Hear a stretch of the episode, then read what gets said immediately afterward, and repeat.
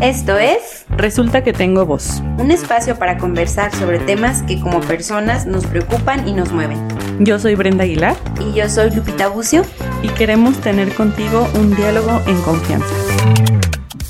Hola, ¿qué tal? ¿Cómo estás del día de hoy? Gracias por escucharnos en un episodio más de Resulta que tengo voz. Oigan, estamos a mitad entre temporada y temporada, pero no queremos que pase tanto tiempo. Nosotras seguimos trabajando. Ustedes seguramente nos, extrañan mucho. Eh, entonces, eh, pues queríamos hacer este especial, episodio especial. Porque estamos en un día especial. Bueno, todos los días son especiales, pero esta temporada, esta época, este después de septiembre, Ya comienza lo, lo bonito, ¿no? comienza lo bonito. No, desde, para mí desde septiembre, mi abuelita, mi mamá Berti decía, es que llega en septiembre, ya se acabó el año. Y yo, "Ah, pero es la época más hermosa del año. Esos meses son muy hermosos, pero la verdad es que se van muy rápido. Y bueno, hoy que es 31 de octubre vamos a platicar sobre algo de, eh, eh, sobre pues estas, estas culturas, esta tradición. Decía nuestro productor, Fer, nos, nos proponía sobre hablar algo eh, de fantasmas y Halloween y todo eso. Y yo me considero ignorantísima en eso. Pero bueno, ahorita vamos a platicar sobre nuestra experiencia personal. Y Brenda y su ingeniosamente, pues decía como a lo mejor algo más relacionado a nuestra cultura, ¿no? Lo que es el Día de Muertos. Y, y en ese sentido creo que, que sí hay algo más que pueda, pueda yo aportar o, o platicar, sobre todo la experiencia personal. Creo que ahí en el tema de la experiencia personal es donde... Es donde somos Chisme. expertas. Chisme, chisme. Donde nos gusta. Sí. Yo también creo que soy más eh, de la idea de pues tener estas, estos días más sobre nuestra cultura, más que compartir de otras culturas.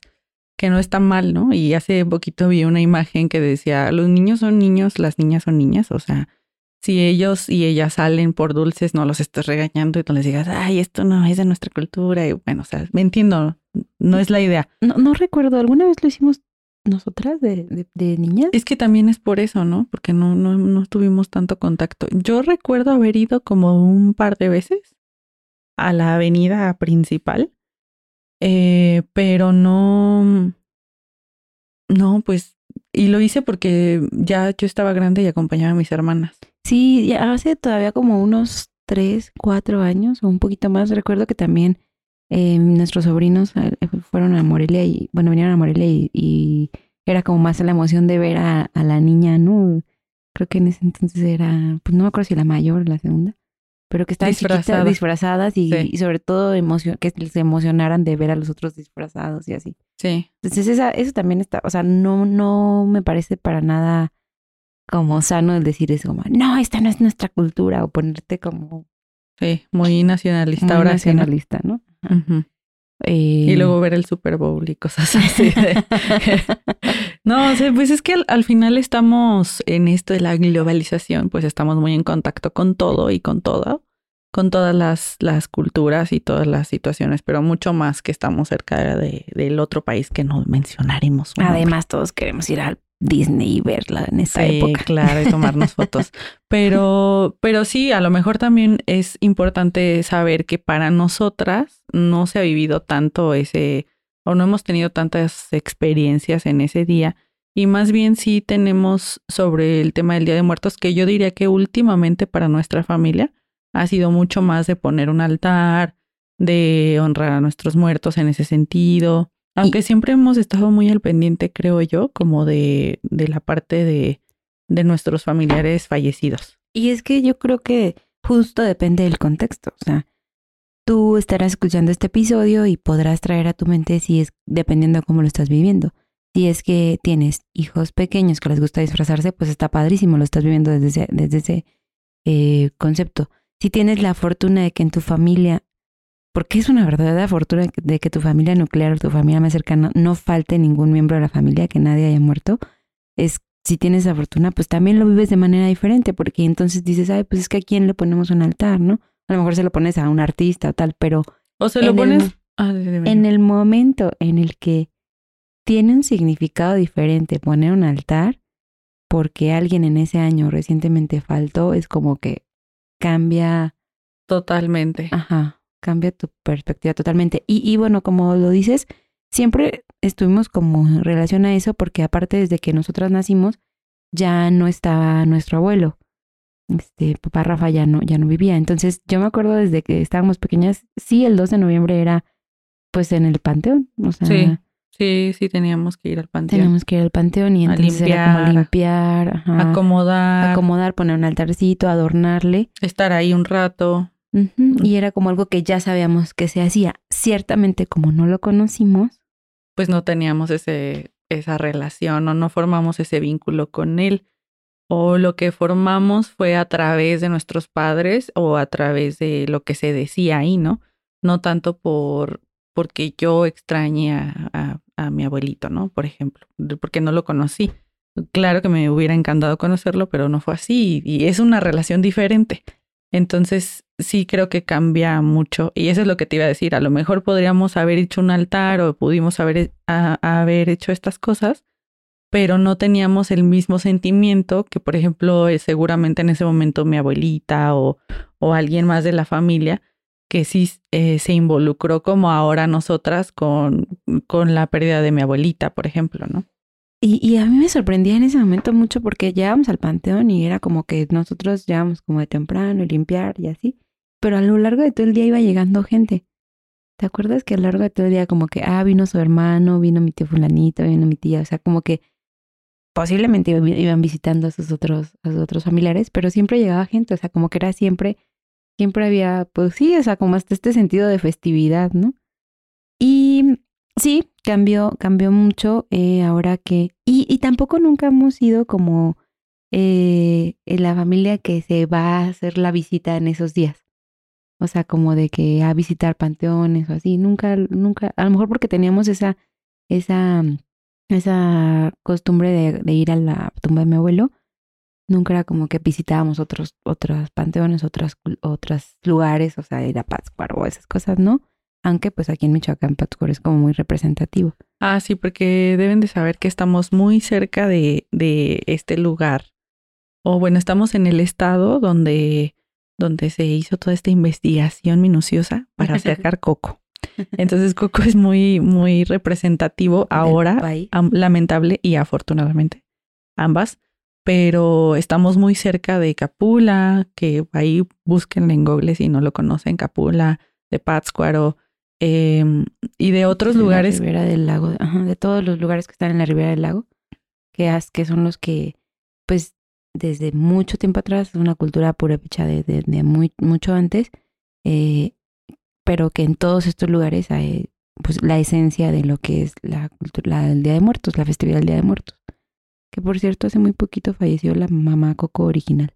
Ah, sí, ayer. ¡Ah! ¿Ayer? Ayer. Bueno, ayer de cuando Bueno, estamos ayer vi grabando. Ajá, ayer vi el, ajá. Sí, entonces, eh, a lo mejor no habíamos tenido como algo turista de nosotros el salir. Yo, por ejemplo, nunca he ido a Pátzcuaro en esos días. eh, o a Capula, porque obviamente como estamos en este lugar, pues yo digo, ay, hay mucha gente. Yo mejor voy otro día, voy otro fin de semana, que es prácticamente lo mismo, pero con menos gente y a gusto, ¿no? Yo tampoco había ido hasta hace dos años. ¿A Pátzcuaro? a Pátzcuaro. Y fuimos a Pátzcuaro y visitamos algunos de los panteones que están en sus alrededores. Y la verdad está impresionante, ¿eh? Entonces sí recomiendas. Sí, sí recomiendo. Y hay muchas, muchas investigaciones que se han hecho sobre eso, sobre si realmente se lleva a cabo la, la tradición y que si se respetan las tradiciones de los locales o así, o si es una fiesta y una peda Así va. enorme, ¿no?